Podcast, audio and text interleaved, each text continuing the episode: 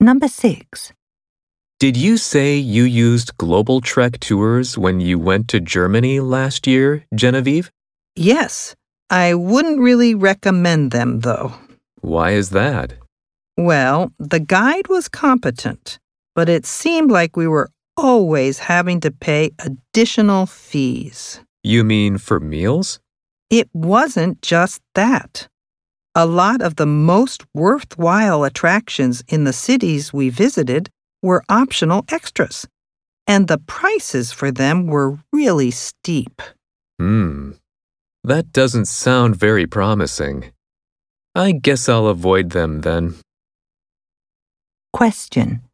Why was the woman unhappy with the tour company?